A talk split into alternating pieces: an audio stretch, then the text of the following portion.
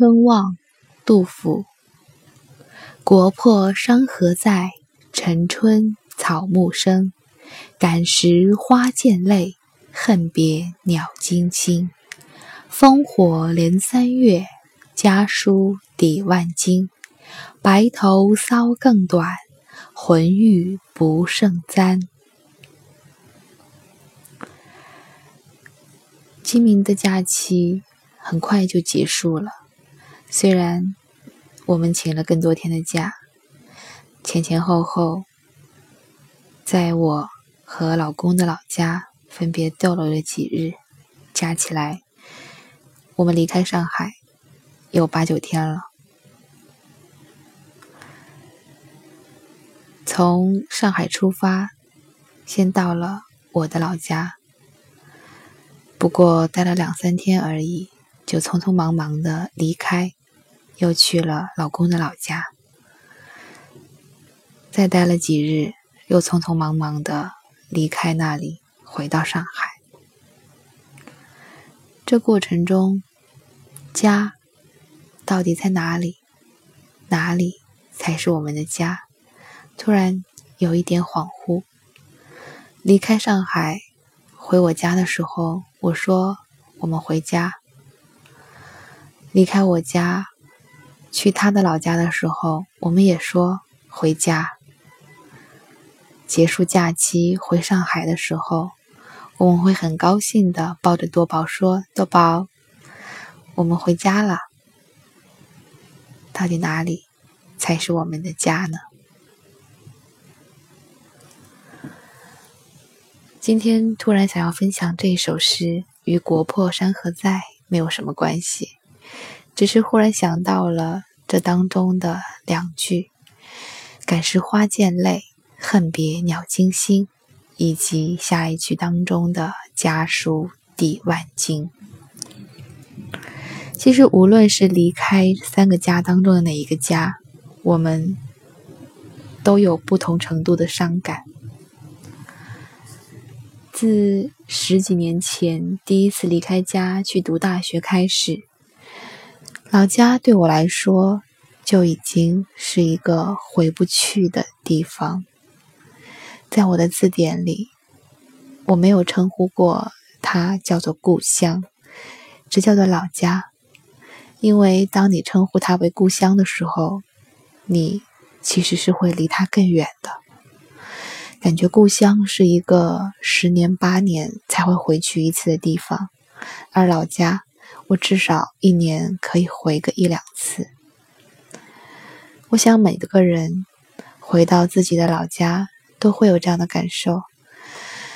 回家之前，我们是有期盼的，到家第一天、第二天是很高兴、很新鲜的，吃各种我们小时候吃惯了的路边摊。小吃、早餐，可是到第三天、第四天，就会蓦然的思念起上海的家。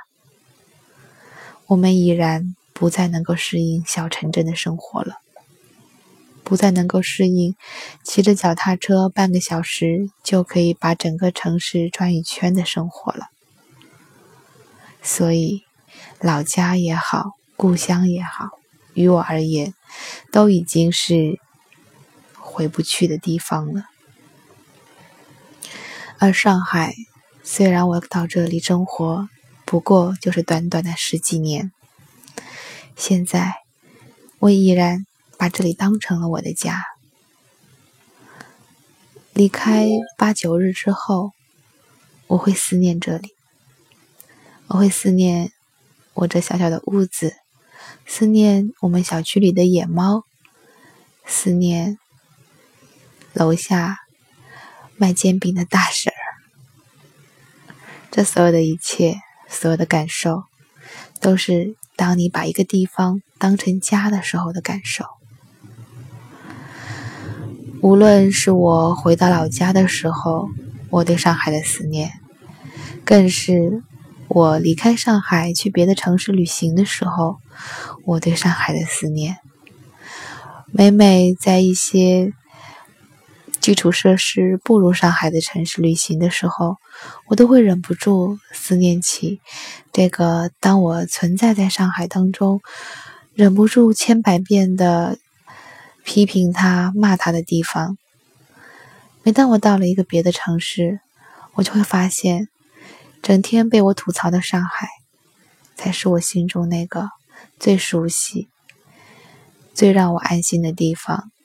这不仅仅是因为上海的基础设施是全国最好的、最贴心的、最方方面面照顾到所有不方便的人士的、最值得、最配被称作是国际化都市的地方，更是因为现在的上海已经已然成了我的家，成了我心中的。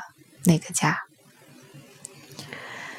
所以无论是离开哪一个家，我都会有恨别之心。而家书呢？家书是什么？我记得我读大学的时候，还是会给父母写信的。那些信，直到现在我还留在家里，偶尔还可以看到当年有些稚嫩的笔记。现在。不再会写信了。我们有 QQ，有 email，更多的时候我们用微信联系。我们有视频，我们很轻易的可以看到父母在视频的那一端有了什么样的变化。唯一做不到的是，我们没有机会拥抱彼此，没有机会感受彼此身体的温度。所以，我们还是应该要回家。回到不同的家回到父母的身边。多少陪他们一日两日三日于他们而言也是抵万金的吧。